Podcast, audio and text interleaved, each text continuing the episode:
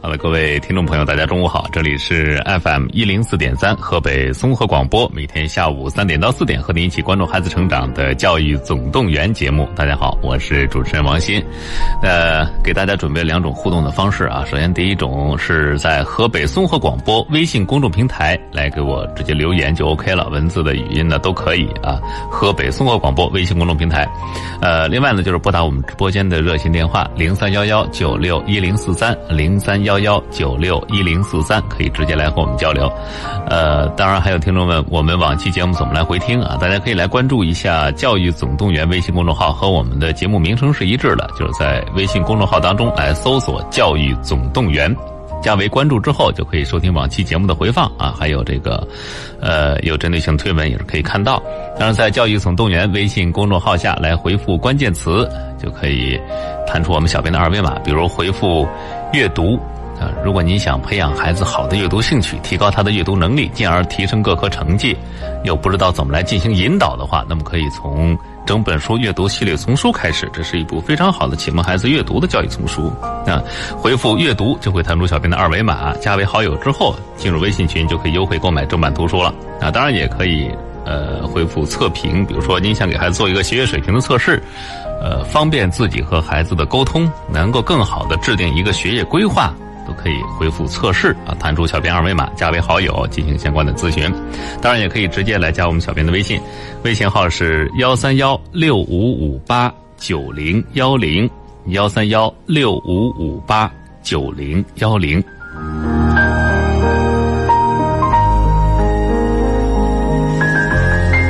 啊今天来到节目当中的依然是我们的老朋友，学业规划专家甄彩丽甄老师，欢迎甄老师。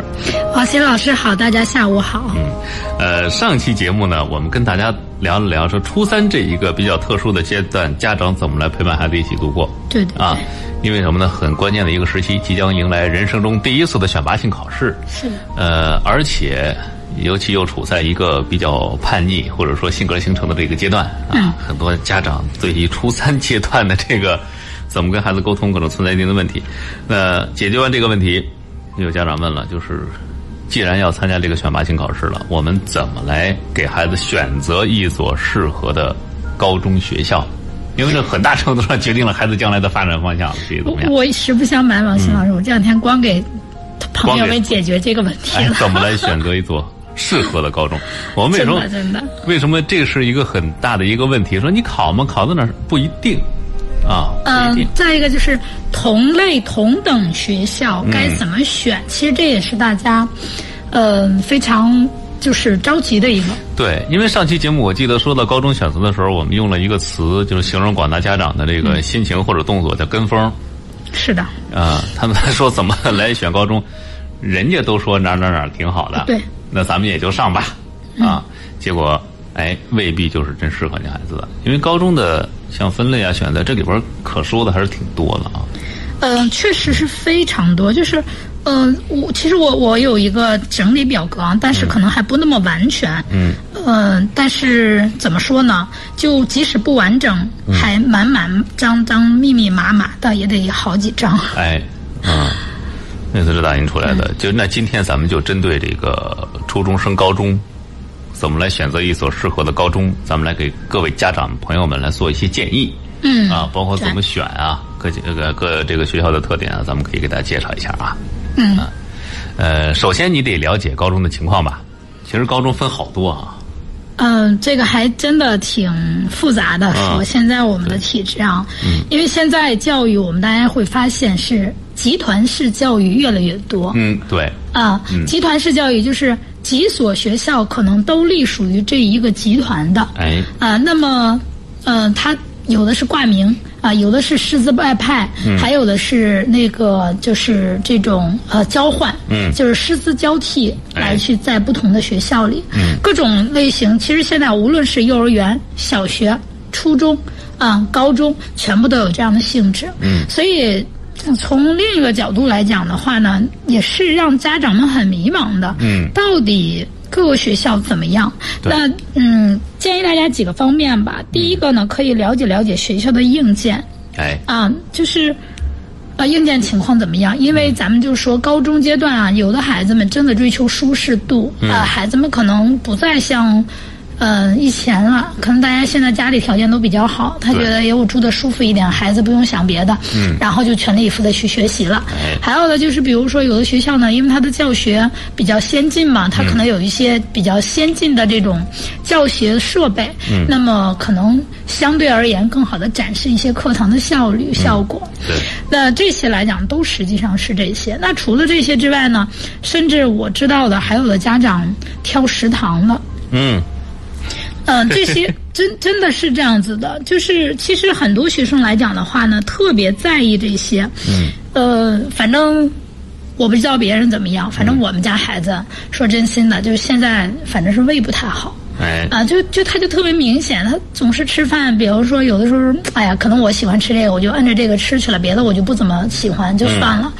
但是也有可能，比方说吃饭不规律啊，或者怎么样的，嗯、就是也不能说这个事儿不好，但是呢，就是我们家长你得提前了解自己孩子的情况跟学校这些情况，我觉得也是可以的。嗯，那除了这些之外呢，呃，我觉得再一个就是你要了解学校的师资，嗯，毕竟教的怎么样啊，这个师资还是很重要的。对，啊，引领人。嗯可以说，因为高中的学习特点，其实我们有讲过很多次。嗯，学习难了，啊、然后来讲的话呢，深度也要了，然后再一个来讲，相对很多是理论性的，我们河北的教学。哎，那一个好的老师，他可能更好的能够引入我们孩子进入更快的进入到高中的模式嗯学习里边去。对，啊、所以师资配备我们得了解吧。哎，嗯，其实这个我觉得还是很重要的啊，包括这个学校的硬件情况是什么呢？很多，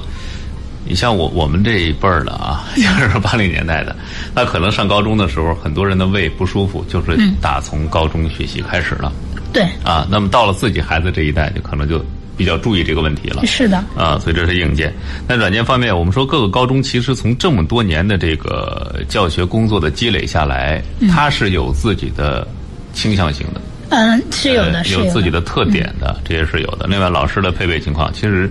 呃，从主持这个节目以来，接触过不少学校的老师，嗯确实是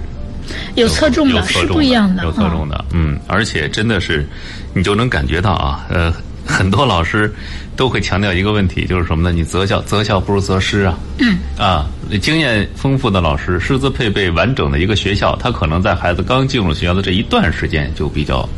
注重，怎么引导孩子来进入，嗯，对对对，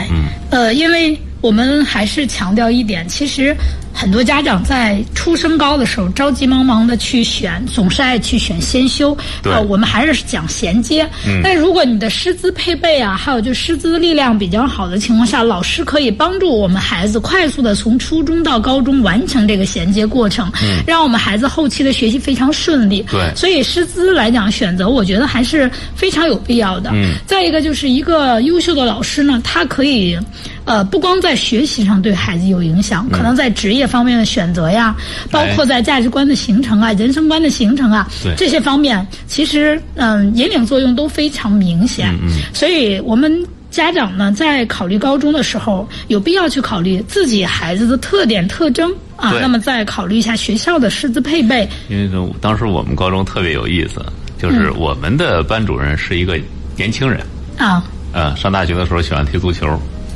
所以我们这个班的人看起来啊就比较外向一点，哦，比较活泼，没嗯事儿喜欢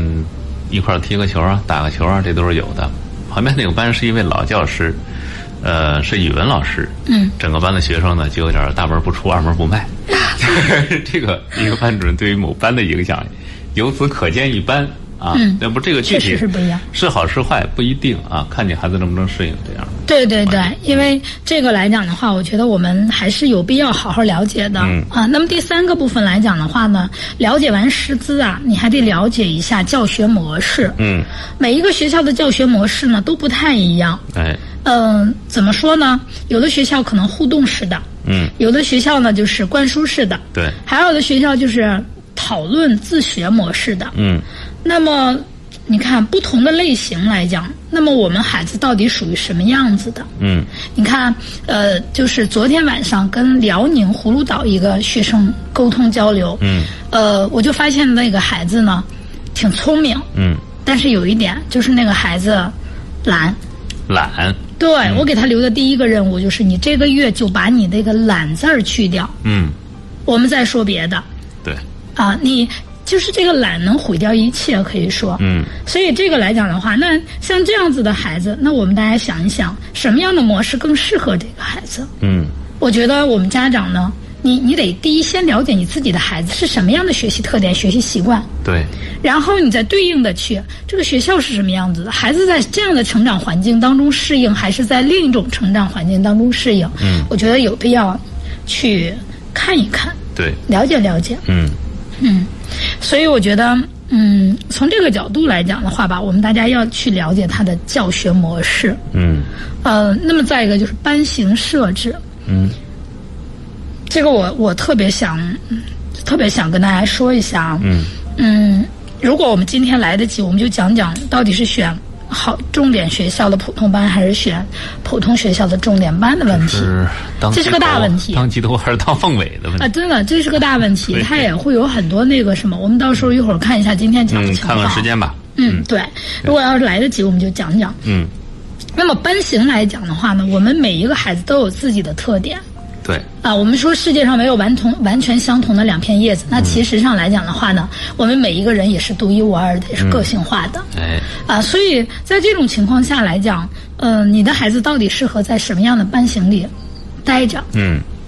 我觉得，呃，说这个的时候呢，嗯，你看啊，听起来我们都在说的是学校情况，嗯，实际上你孩子自己的特点，你是不是真的了解对，啊，啊？所以，其实我这几天说真心的啊，就一直在跟各位同学啊、家长啊做这个测评解读，嗯，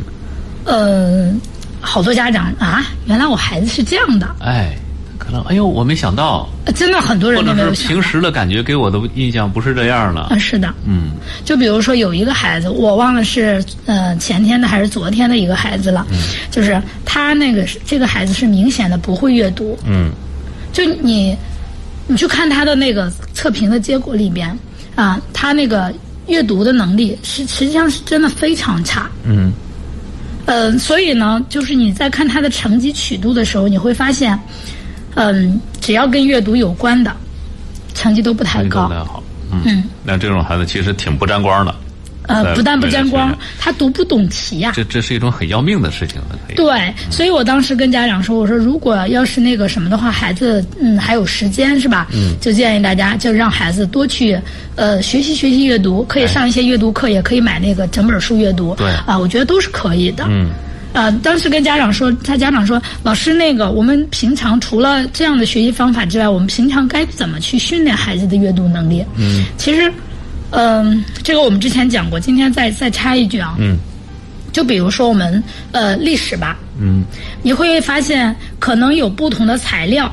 哎，然后不同的问题方提问方式，但是答案呢就是这个，嗯嗯，它会有这样子的情况发现对发生。那就是我们把你所有考过的试卷里边，只要是考这个知识点的这些题啊，就是这些题或者是材料，你拿到一起来去比较比较，嗯那你去划定这里边，我们就跟数学找公因数似的。嗯啊，你在这个材料里边，或者这个题题里边、提问里边、题干里边去找那些公共的字眼，嗯，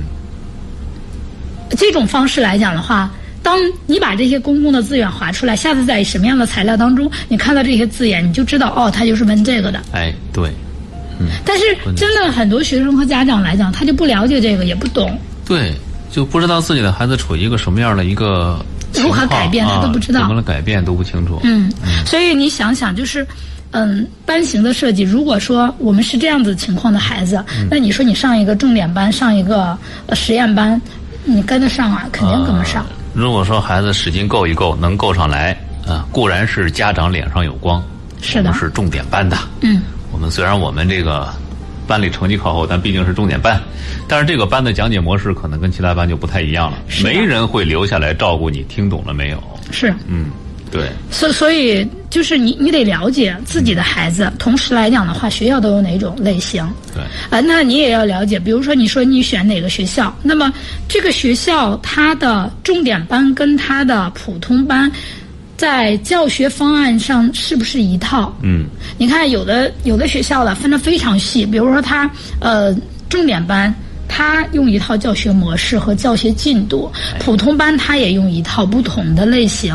这样子它就根据不同的同学来讲去设定了它适合和符合他的一这种模式来去上课。那我想，如果就是孩子就是像我刚才说的这种情况，那你选择一个这样的学校，那无疑是对你孩子帮助是很大的嗯，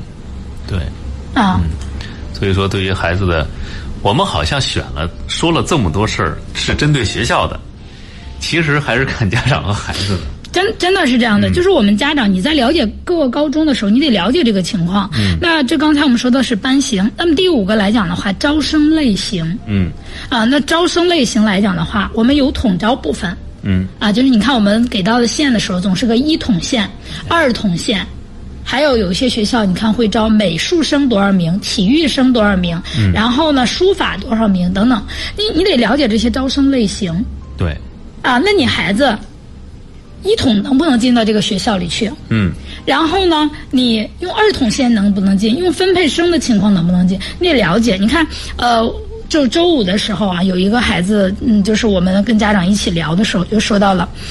他一直认为，嗯、孩子进到那个学校是。只看一统线，就嗯够一统线才可以进到这个学校，够不呃，如果没有够一统线是进不到的。嗯，那其实这个招生比例来讲，一统是各个学校拿出来前百分之十的名额来进行一统招生嗯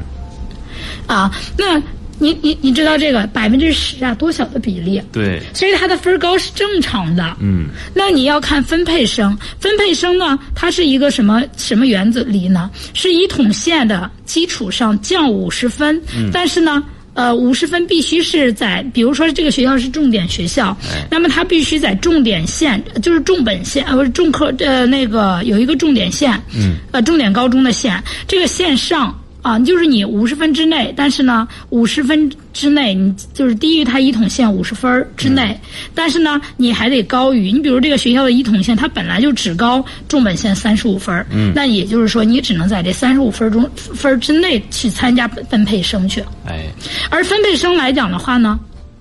它又是本初中进行排队比较，嗯你看，一统线呢是整个地级市来去比较的，哎但是这个分配生呢，是以自己的初中学校为单位来进行嗯比较的。你看，我们很多家长不了解这些，对，然后你分配生。分配生如果招完了，你发现这个学校还有名额没有招满，嗯这个时候才是二统线形成的。对，嗯所以二统线来讲的话呢，嗯、它也是随机形成的。嗯得看情况。对，也有也有可能分配生就占完占完了这个名额，没有儿童嗯，这件事儿。对，啊，这是有可能的。嗯所以说，你看，你你家长你得了解这些吧。嗯还有的有的学校呢招艺术生，对吧？那这个艺术生他招什么样子的？什么时候去考试？啊，他在就是正常录取的分值情况下能降多少分儿？文化课哎这些来讲的话，家长们我觉得你得有必要去了解。嗯你不了解的话，你就那个什么。那还有的学生是竞赛生，嗯啊，那么竞赛生各个学校又是怎么招生的？对，这啊些情况家长你心里要要清楚，别到时候比错了线儿。啊，对，还有就麻烦了还有，比如说我们石家庄二中吧，它有一个青少年航空班嗯啊，那这个航空班是全省范围招生的，嗯，我不知道大家就是有没有知道，哎全省也就是只要你是我们河北省范围内的，那你都可以，不用非得是石家庄地区的。但是除了这个航空班之外，嗯，那你所有的只招石家庄地区和今年的，就是有一部分是招呃那个四区的呃就是。这个这个叫鹿泉、正定、栾城和藁城区啊，它是可以报石家庄二中一部分名额。哎，啊，但但是这个青少年这个呃航空班呢，它就是全省范围招生。那那你想啊，你了解完这些以后，你比如说外地的，我想上石家庄二中本部怎么办？那你就只能考虑他的青少年航空班。对，啊，那航空班到底怎么样一个培养模式？他高考的时候又是怎样参加的呢？其实这些，我觉得家长真的都有必要提前去了解，嗯，别等着那个时候再再进行。对，啊，那么这些是招生类型，我们刚才举的例子。嗯哎那比如说四十三中，嗯，四十三中的高中啊，我们大家可能都了解一下啊。四十三中有保送班嗯，啊，那保送班它到底是一个怎么的个选拔机制？是不是进了保送班就一定能参加嗯高考年的选那个保送？嗯，这些来讲的话，我们家长都应该去了解。嗯，那还有的学生上国际班，那国际班来讲，出国他到底啊目标院校都是哪些？嗯，啊，那怎么来去选拔的？什么样的成绩能去到这样子层次的，就是国际班？那我们国际班现在分了很多，有很多学校都有国际班，对，啊，这些都得都得清楚都得了解，啊。那除了这些之外呢，咱们就说到这些之外，那还有就是你你你要不要了解各个学校的收费？嗯，比如说公办的学校，那可能学费只有四五百块钱，哎啊，千八百块钱，嗯，那你要到私立的学校，可能呃一弄就上万，上万的现在都是少的，可能还有的二三万、三四万嗯，都有，那你能不能接受这样的学费？嗯，所以这些来讲的话呢，我们家长我觉得真的都得了解，对，要不然的话，你这个整个的学业规划可能就是一个错误的方向，将呃，来一个是这个，再将一来个一就旦有某一方面出现问题的时候，你就会还还有一种可能，对对对，还有一种可能就是你孩子选择了这个学校，就是学校不错，但是你孩子不适应，那就有可能造成一种现象，哎，就是，哎呀，这个怎么办？孩子适应不了，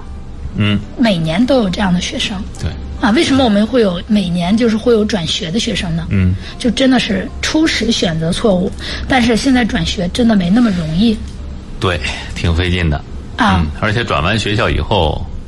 你再来呃适应一个新的学校，对于孩子来说是不是合适，或者嗯对说他能不能顺利的度过这个阶段，又是一个该考虑的问题。是的，嗯，所以这些来讲的话，我们大家要了解。那么第六个部分，了解高中的情况的时候，你得了解啊各个高中啊，就是它往年的录取分数是怎么样的，在比如说你所在的地市的排名是怎么样的，嗯，它录了大概什么样的位次，什么样的分值，嗯，那你自己孩子目前是什么样的成绩？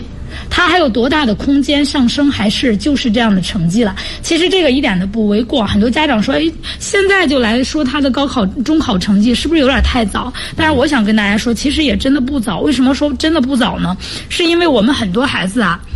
嗯、上升空间不大。嗯。啊，那么就是在测评的时候，你看好多初中的孩子，我都会给很多学习方法和学习技巧，嗯，包括纠正他们的学习态度和学习心理。这个来讲是真的特别有必要的。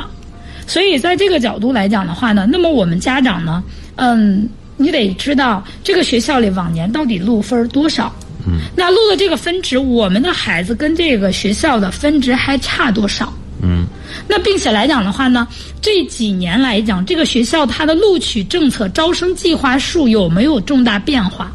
嗯，比如说石家庄二中南校区，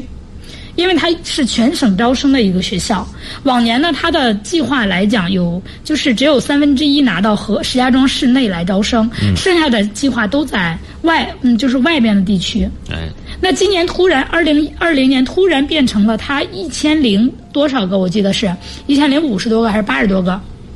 变成了在石家庄地区招生。嗯，那这样子的话呢，它的分值就比往届肯定会低一些，这是正常的。对，所以这些来讲的话，那你一样，外地的学生你想上二中南校区就难度大了。嗯，但是你对于本市的学生来讲，你相对而言就上的容易一些。哎，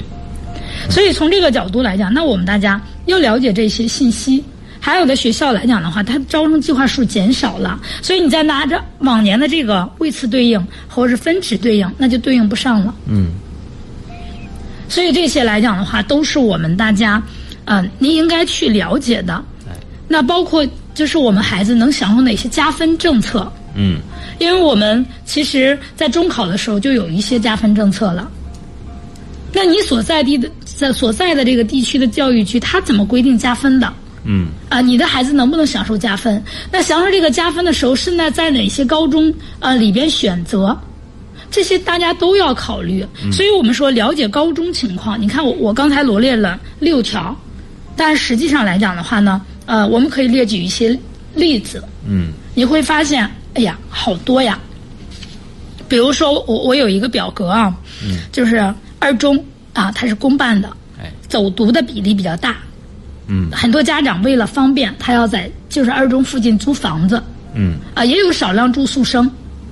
但是来讲租房的占大比例。那我们的家庭你要考虑了，啊，你你有没有时间去陪伴孩子？哎你要在住在附近的话，能不能给孩子每天去做饭？嗯因为你会发现晚上，尤其是每天下雪的时候，晚上上二中本部的门口，啊，你你会发现好多家长接孩子的对，啊，你有没有这样的时间？有没有这样的精力？嗯，你能不能做到？啊，是真的。对这个来讲的话呢，真的要要考虑。那再一个就是说，呃，住宿条件。那二中本部来讲的话，因为它实行住宿呢，时间相对来讲晚一点，所以它住宿条件还不错。但是呢，它不能承载大量的所有学生，全全寄宿它是做不到的。嗯那这个来讲的话，你孩子能不能申请掉住宿？嗯你要提前去找老师，找学校的老师去问一问，多少名的孩子可以去申请住宿？哎什么情况下的可以？比如说石家庄一中，我就记得、呃、有一个那个什么，呃，就是它有它有一个规定，比如说在什么什么什么区的呃之外的才可以去申请住宿。嗯那这些条件来讲的话，你你你得了解。那么再一个就是招生规模，啊，石家庄二中和石家庄一中呢，这种学校来讲，招生规模都在一千人左右。嗯啊，那每一届都是这样的，他们不会太大的变化。但是二中这一千人左右来讲的话，它有一百人还是那个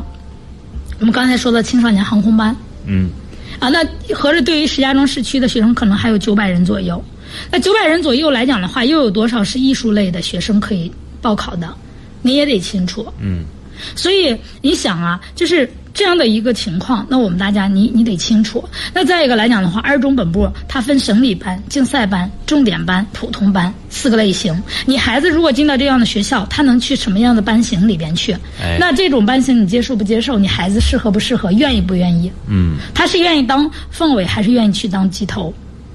对，这这这个是一 个啊，真 的，你你真的是你要是去考虑的，对是不是？那石家庄一中它分为英才班、小班、重点班、普通班。嗯那这个来讲的话呢，它的英才班是是什么样子的？嗯，设置小班又是什么样的情况？然后重点班是什么样？普通班又是什么样子的？呃，当然我们后期也可以邀请一中的老师来给大家讲讲。嗯但是我就说这个意思，你你家长你得了解这些信息，对吧？对嗯啊，要不然你说你随便就一中、二中，我到底怎么选？我选哪个？嗯那那这个来讲的话，大家那个什么，那他们的学费其实是非常低的，一一年来讲的话呢，也就是四百块钱左右。嗯，那那这个学费，我觉得一般的家庭都没有问题，对对吧？都承受得住啊。嗯嗯，那这两个学校的特点来讲的话，你比如说二中吧，它一个是讲课速度快，竞赛班的学生呢学习更加紧张，可能高二的时候，很多时候为了参加竞赛呃或者获取成绩，高考的一些课程甚至都呃上的上的少或者不上。嗯。那这个来讲的话，是我们家长需要付出勇气的。你能不能接受你孩子到，假如说没有取得高竞赛成绩的高三的时候，你还要重新捡起高考的呃课程？嗯对吧？那可能这个时候呢，就是你取得成绩了，当然可能走了保送了，走了，因为二中每年都有很多人保送进清北的，通过竞赛。嗯但是来讲的话呢，你你能接受这个情况吗？万一失败了，或者说没有达到保送的条件和资格，哎那么这个时候你要重新回到高考，可能高考成绩也不一定能那么好嗯，啊。那你这些能不能接受它？能不能解那个什么了解？能不能转得回来？对，嗯那有的家长接受不了，孩子自己觉得能接受，有的家长接受不了。嗯所以这些来讲的话，那我们家长你要考虑孩子的情况，也要考虑自自己的接受程度。嗯那再一个来讲的话，你比如说石呃石家庄一中吧，讲课速度相对比较快一点，他课堂的互动的可能会更多啊。那但是他竞赛啊什么这些比较少啊。你比如说我就是想参加竞赛，或者我就是物理学科或者是化学这学科哪个学科竞赛生，是吧？那你肯定就不能选石家庄一中了。对，嗯，这个你得想清楚。嗯啊，那么再一个来讲管理的特点，其实他们的学习气氛来讲肯定都比较好，因为他都是全省拔尖儿的，这不是全石家庄市拔尖儿的学生。嗯啊，那么管理呢不太严，很多都是靠学生自觉、自主动的自觉性。啊，一般的来讲的话，一周会休息一天或者半天。嗯啊，因为他们大部分学生是走读的，但你得想想清楚了，因为有的学生住宿啊，他可能在学校吃饭呀、在那个什么，那有的学生是走读。那中午放学的时候，有一部分出去，有一部分进来，对吧？那这个这个氛围相互之间的影响，你孩子会不会能不能坚持住？哎，对，嗯，真的要考虑清楚。嗯所以从这个角度来讲的话呢，那除了这个之外，我们刚才说的第六点呢，就是高考成绩。那这个来讲，每一年可能不太一样。嗯，所以我们大家真的得了解，你得了解清楚。哎，那这是我们说的两所，我们石家庄市第石家庄市的两所大 A 是吧？嗯，那么我们说说二二中南校区和精英吧，比如说哎，这两个学校都是民办的，啊，他们原则上都不允许走读，尤其是精英，基本上没有可能走读。二难呢，就是有个别学生确实遇到一些嗯情绪啊或者各方面的问题特困特别情况，你可以申请走读。嗯，啊，这个来讲的话是少数，特别少数，所以对学校整体影响不大。对，它两个学校都是封闭管理，啊，二南呢硬件条件相对比较好，精英来讲的话，说真心的，呃，算比较一般这些硬件条件。那他们都是全省招生，基本上招生规模都在两千左右。嗯那市区来讲的话呢，二南就是二零一二零年是一一一千出一点点头，不到一千一。那精英来讲的话，一般的在呃石家庄市区招一千四左右，但是二零二零年他们好像招到一千二百多，也就是他的在石家庄市区招的名额减少了，实际上相当于。哎，啊，他俩都有都有这样的一个变化。那么除了这些之外呢，比如说，呃，在二南省里竞赛重点普通这些不同的班型，他们普通班也叫平行班。嗯嗯，那省里班、竞赛班这两个来讲，我们都可以看出来，它其实跟二中本部它的这种分班形式是一样的。嗯那比如说你孩子到了普通班能不能行，能不能接受？我了解了特别多的孩子到了普通班接受不了，嗯，因为他曾经在他自己的高中、初中的时候是那么优秀，哎，啊，他突然就是没有考到忽重然点感觉班，，哎呦，我没有怎跑么到省里班，这是退步了啊，接受不了自己那接个什受不么。了自己进入普通班，对 这种，感觉还有的孩子来讲的话，他那个什么，他会他会觉得，呃，低人一等，嗯没有自信，嗯这些情况都是都是存在的。嗯那像精英来讲，比方说他有清北班、重点班和普通班，嗯，并且精英有一个特别有意思的事情，就是你像二中吧，它基本上不怎么分班，就是开学进学进学校分一次班，然后呢选科后分一次班，对吧？嗯这是比较正常的，对吧？对哎，精英他不会，他可能一个月一考一考就可能会。分班，甚至有的就是现在有的时候可能分的不频繁的时候，可能会是半个学期分一次班。嗯，就考试成绩说明一切。同学和同学之间可能还没见，还没太熟悉，还没太认识呢，又换班了。嗯，你跟老师可能还没有熟悉呢，还没有认识呢，他也换班了。对，所以这种学校来讲，我们可以看出来，它不是靠老师，嗯它是靠管理、靠竞争机制。嗯，那你孩子适应不适应这样的对他有没有这个？咱们说他有没有这个竞竞争争的的意这种识意识和勇对气？嗯快速对快速适应他的能力，他有没有这样子的？对，这些我们都应该考虑。你比方说二南吧，呃，他也梯度收费，但是大部分学生来讲的话呢，可能就是一万多块钱不到两万。嗯但是你比如精英吧，最贵的九万九三年，一年三万三。哎，一年三万三，对看能你不这能家承受得长了啊？呃，你家长来讲，你要考虑清楚，因为它是一次性交费的，并不是说你三年分着交。嗯这些来讲的话，你你你家长呢都要了解。那么就是像二南来讲的话，它是灌输培养加老师辅导，呃，导师辅导制这种这种情况来那个什么，呃，那么对于精英来讲的话，它六加一的模式强调学生主动学习、讨论还有展示，嗯，老师讲的特别少。哎，我也说了，这个学校不是靠师资火的，它是靠管理模式火的。嗯，那你孩子自学能力怎么样？对，他的思维能能力怎么样？他跟别的同学交流和主动性怎么样？嗯这些都决定了他在这个学校里学的怎么样。嗯他一般的一天就是一个月休息一天，甚至有的时候不够不不到二十四小时，可能十几个小时。对，这就是我们说的孩子跟学校的匹配度的这个啊，真的能不能适应得了？是的，是的，嗯嗯。所以你想，你想这样子的情况下，就是我我当时挤了两个呃公办学校，两个民办学校，嗯、是吧？那还有还有还有，四十三中是个特别典型的学校，嗯，四十三中这个典型到什么？它分为它的班型，那它分到什么样子的程度呢？它分了呃，就是普通高中高高考班，嗯，那、它分了这个呃保送班，还有国际班，它分为这几种类型。那国际班来讲的话呢，你的目标就是要出国，嗯啊，那你就不是在国内考虑的。嗯那这个来讲的话，我们我们家长，你有没有做好这样的准备？国外的那些生活费、学费各个方面，你是不是已经做好了资金储备？嗯那么来讲的话呢，还有就是普通高考班，那它跟别的学校的保送是一不是那个高考是一样的嗯啊，因为它体量非常小，它有一百多个、一百二十多个学生是用来保送的，它一年才招四百人。嗯，那还有一部分是国际生，那国际生，对，其实他每年参加高考的也就百十来人儿。哎，对，剩下大部分时间，大部分学生其实是保送，是的保送走的，所以从这个角度来，你选四十三的目标到目的是到底是什么？嗯你了解现在目目前四十三中的选拔机制吗？嗯就是你你了解你要你要走那个什么保送，那它多数都是小语种，那这些小语种你能接受吗？嗯，孩子未来的就业取向和职业规划你想好了吗？这些我觉得我们家长呢都应该去考虑清楚。哎，对，呃，还有很多学校，就是这些方面的，我不一我不一一列举了。嗯但就是想跟大家说的这些是什么呢？就是我们大家，你一定要清楚，啊、你你要选择这些学校，你要了解清楚我刚才说的这些嗯啊，你了解清楚了以后。你才能那个什么，比如说有的同学是想走艺术类的，是吧？嗯那你想想，有的学校的艺术类的，可能这个类别总共才有十个人，对，啊，那那这样子的话呢，这个学校对于这一类的类别的一个培养是，就是培养方式，还有就是他的师资情况，你特别应该了解清楚。嗯否则的话，你说高中三年你再想走艺考，基本没有可能了。对，这是学校的情况。那么一会儿我们再说说孩子孩子的情啊况，。再加上你怎么来了解孩子的具体情况。好，那这样正好在这儿，我们先进一段广告啊。嗯。呃，之后马上回来。微信平台上两位，呃，有有有提问的啊，稍后我们看有没有时间来给您进行一下解答啊。啊，先广告之后再回来。好了，各位，广告之后欢迎回到节目当中，这里是 FM 一零四点三河北综合广播，呃，每天下午的三点到四点和您一起关注孩子成长的教育总动员啊！大家好，我是主持人王鑫啊、今天做客我们直播间的是我们的老朋友，学业规划专家甄彩丽甄老师，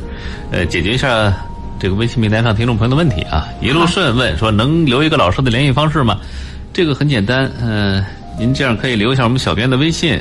无论是这个呃有什么问题呢，都可以在微信上来跟他进行沟通啊，幺三幺六五五八九零幺零啊，幺三幺六五五八九零幺零，或者您可以关注我们教育总动员的微信公众号。也是可以的啊！教育总动员，加为关注之后啊，其节目的回放啊，包括推文啊，都可以看到。当然，也可以通过幺三幺六五五八九零幺零来和我们小编取得联系。呃，还有一位听众马头琴的理想说在线等挺急的啊，不好意思，久等了。 我现在来解决一下这个问题。呃，他想问，他说两位老师，如果孩子成绩一般，那么选文科还是选理科好？如果孩子选了文科，哪些专业的就业前景好？求解。我突然感觉这是一个面儿还挺宽的一个问题。啊，呃，其实这样子的啊，孩子成绩比较一般，那我我首先觉得他再一般的话呢，除非他是一个非常平均的孩子，对那否则的话，他一定是有一定倾向性的，嗯所以就是从我这些天给各位同学做测评解读啊，我就嗯能感觉到哎每一个孩子都有倾向性，只是有的时候你有没有了解而已，嗯对所以呃，在这儿呢，我我不给我我觉得我直接给答案是不太呃呃不精准的，对也是不不太太精负准责任。任的，所以我建议大家呢，就是如果真的想去那个什么的话呢，可以去测评一下。嗯，呃，这是第一。第二个来讲的话呢，就是学文选文科来讲的话，会有哪些呃这个专业？嗯那么现在来讲的话，因为我们现在已经抛开了大文大理，嗯，呃，他是选了历史组以后，那么在剩下的四科化学、地理、生物。呃政治四科里边去选二。嗯所以来讲的话呢，这个你看，如果我们原来的话呢，就是你比方说我纯文纯理就是那样的科目了，嗯那孩子一般来讲的话，你也可以，比如说我物理成绩比较好，我地理成绩比较好，我生物成绩比较好，你也可以晚选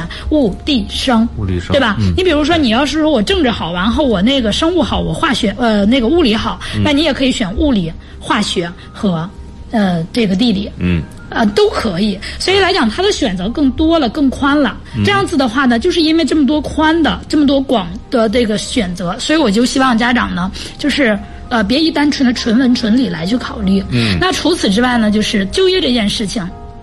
呃，我我其实有的时候讲课，我自己也想也觉得特别乐。哎， 就是在讲座的过程当中，我们经常说冷门专业和热门专业，嗯，所有的一切都是相对而言，是相按照对的绝对是相对对，它是按照一个大的比例来说的，嗯，但是来讲的话，不代表了就是嗯所谓的冷门专业，比如考古，很多人觉都觉得它是冷门，但是你对真的学得好的话呢，你不用担心就业的问题，有人抢着要。哎，对，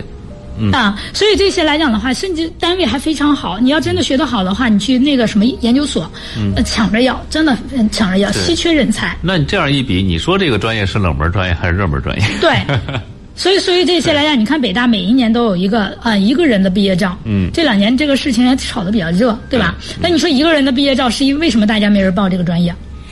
是因为这个专业不好吗？嗯，是因为大家就是从这个主观认知来讲，他觉得它不好，他觉得他是一个冷门了，是的，嗯，但不代表真的这个专业就真的不好就业，对，啊，嗯那其实就业来讲的话，从从这个什么来讲，我觉得是这样子的。法学，你看啊，嗯年年都是爆红的，就是说呃那个是呃红色预警，嗯说就业难，但是呢，仍然有很多人去学法律。嗯，那你会发现，因为基数特别大，啊，教就业的人其实也很多。只是大家干什么，嗯，怎么去应用好你自己所学的知识，所以我觉得就是就业好坏了两个点，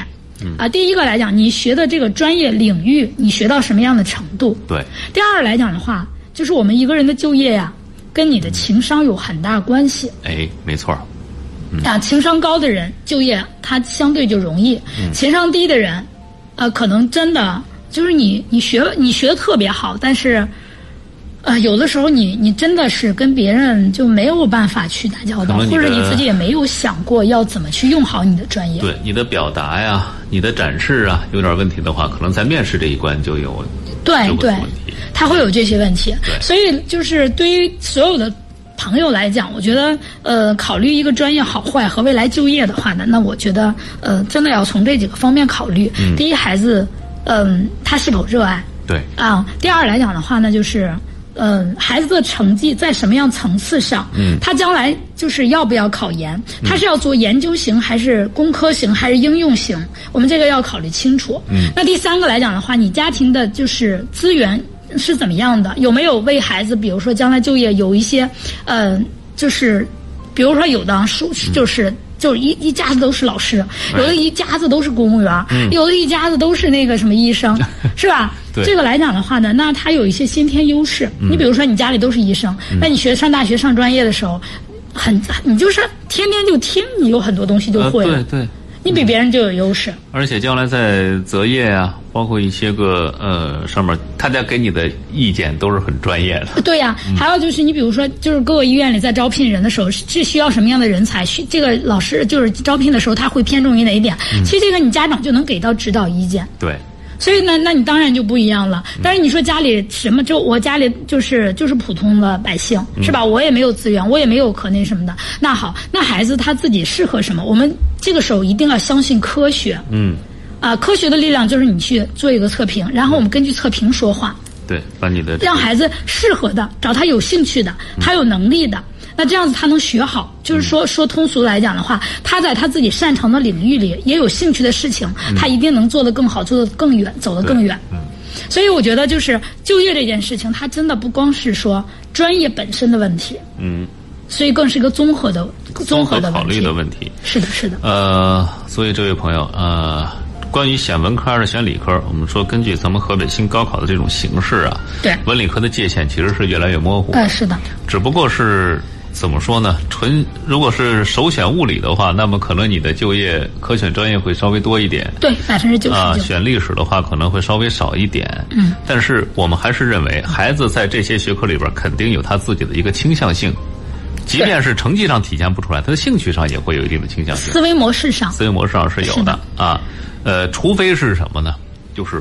特别平均的孩子，啊，真对对但对，但有我这觉种得孩子。有这种，啊我觉得应该不是很多见吧。嗯，就是特别平均的孩子分为两种，第一种来讲的话呢，就是他呃对什么没有特别的偏好，那这是一种；还有一种来讲的话呢，就是为了让保持成绩而进行平均分配时间，或者是说他在这一科上弱，他会把这个科目来讲花费多一点的时间去赶上去，有这种孩子。所以来讲的话，你得真正的了解，你说孩子比较平均，或者说孩子成绩比较一般，那你得看他到底有什么样的倾向。其实对从思维模式上来讲，你比方每一个人的思维特点它是不一样的，嗯他的思维特点更适合哪个，那你就去选哪个，而不是说单纯的看成绩。嗯对但是，这不一单件看事成情绩啊另，外，专业的这个事儿啊，我觉得其实任何一个专业都有这种倾向，嗯就是学好和学坏是的，差距非常大对对对，啊。嗯孩子有兴趣，对这个专业有兴趣，能投得进心去研究，嗯，那么其实这个专业，我觉得对他来说，呃，学习是一件很快乐的事情。那么对将来就业的话，这个基本上不用操心，他水到渠成，顺理成章，他就就这么去了。对对吧？嗯，如果不是的话，那不一样。而且往往啊，家长眼中的孩子和到上了大学之后的孩子是，不一样有的时候区别很大。对，其实啊很一，样。但是也有家庭条件，这有家庭呃这个亲子关系特别好的，可能了解的也确实比较精准。嗯对但这种确实是少数。确实少数，因为啊什么很明显的例子，我小表妹，大伙儿都认为她今年刚上大学，嗯，都认为她呃非常执着的跟我说，她想学政法类的，想学法律专业。我们都觉得你在家里说话都不是很，因为她在家表现的比较内向，嗯，我们这是一个需要交际、需要去跟人打口水官司的这么一个专业，需要非常强的思维能力和这个应变能力。你这些你具备吗？我们都都不看好他这个专业，结果拗不过他，我帮他选了一所法律所的学校。呃，前两天大概就是在上周吧，给我发过了一段他们学校辩论比赛的视频。嗯，这是在我的要求之下他发过来的，我说让我看看你，啊、什么样儿？然后先给我展示两张奖状，一个是第一名冠军，一个是他个人最佳辩手的两个荣誉牌儿。我说：“哎呦， 可以啊！”发一段这个影像来看看。哎呦，小姑娘这个咄咄逼人啊，那个那个那个条分缕析啊。我说这这是我们印象当中的这个孩子吗不是，就他可能给你展示了，有的时候你你把这个权利交给孩子，或者说你让他自己来进行一个选择，保不齐会还你一个惊喜。嗯，真啊的是这样子。对，嗯，所以说什么好专业，所谓就业前景好的专业，我认为是孩子比较感兴趣的这个专业，那么对他来说一定是合适的。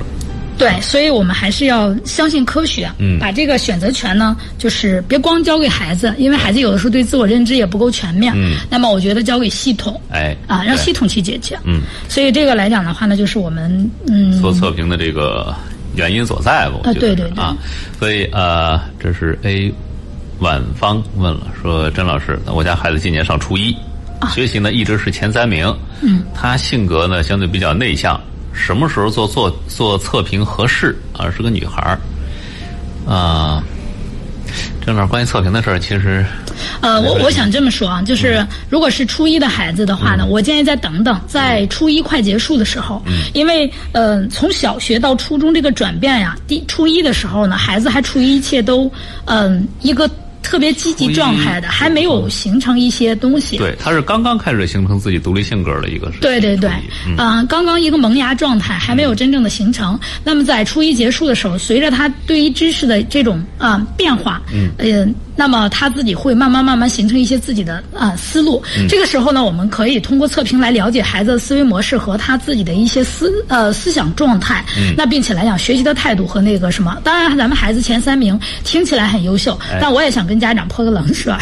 嗯。真的真的，呃，就是我们刚才说到了高中的情况是吧？那么初中其实也有对应的相关情况。我们第一要在我们在一个什么样的初中啊？那么这个孩子在什么样的班型？其实初中也有很多分重点班和普通班，虽然大家有的时候不这么说，但是呢，实际上各个学校里也是有的。但就是你的班里前三名和年级前三名有的时候差的很多。嗯啊、你比如重点班的前三名，可能他在年就是年级来讲的话呢，可能呃前十几名、二十名是吧？嗯，这是有可能的。但是呢，如果你要是说嗯、普通班的前三十呃前三名，那有可能到百八十名、两三百名、三四百名、四五百名都有可能。比方像石门实验这样的大体量的，他一个学他这一届学生有一千六，那那你想吧，就是班里的前三名，看这个班是真的什么样子的班。所以这些来讲的话，我觉得我们这个家长呢，得得去做这些的分析。嗯啊，那这个我我还是这样的一个建议。嗯，啊就是先把初一这一阶段过去，给他啊对一个充分的自我发展的一个空间，是的，然后咱们再做啊。嗯对呃，初二吧，我就感觉是初二，或者是初一呃下个下学半期的，学期就是的马马上要升马上升初二啊，之对对前对，这个时候我们看一下，那因为初二的课程会加快呀，也会紧呀，嗯对呃难度也会提升上来呀。这个时候我们我觉得看看他的思维模式。 啊尤其是我们提过一件事儿叫逢二必乱。啊是的，是的，提前做一些准备，就是初一末啊的时候，即将升初二的时候做一个水平测试。嗯其实我们还是建议大家做测试，或者给孩子做一个呃完备科学的学业水平的一个规划。是的是呃，的学业职业生涯的这么一个规划是越早越好。嗯，这个确实是这样子的。嗯，就是我们刚才说到的高中情况，我们我们趁着我快速的说两句啊，嗯就是孩子的情况，就我们家长，你分析完高中的情况，你也得了解了解自己孩子的情况。哎第一个来讲，孩子的性格特点、是内向外向，还是呃比较独立，还是比较依赖家长、哎啊？那这些来讲你要了解。那么孩子的学习特点及习惯，嗯，那孩子是自主爱自主学习完能够完成，还是必须依赖别人？嗯啊，那么就是家长你是保姆式服务还是什么样子的？哎那孩子的来讲的话呢，是丢三落四型还是特别细致型？嗯，孩子的他学习特点是什么样子的？他是善于思，就是独立思考，并且能够独立完成他自己的一个梳理整理，还是说他就上课那一集中四十五分钟，课后就没事儿了？嗯，哎那你得了解清楚这些特点。再一个来讲，孩子的优势学科，每一个学高中呢，它的其实优势不一样。比如有的学校呢特别重视理科，有的学校特别重视文科，哎那他。他的理科师资和文科师资实际上是不一样的。嗯，那咱们孩子的特点是什么样子的？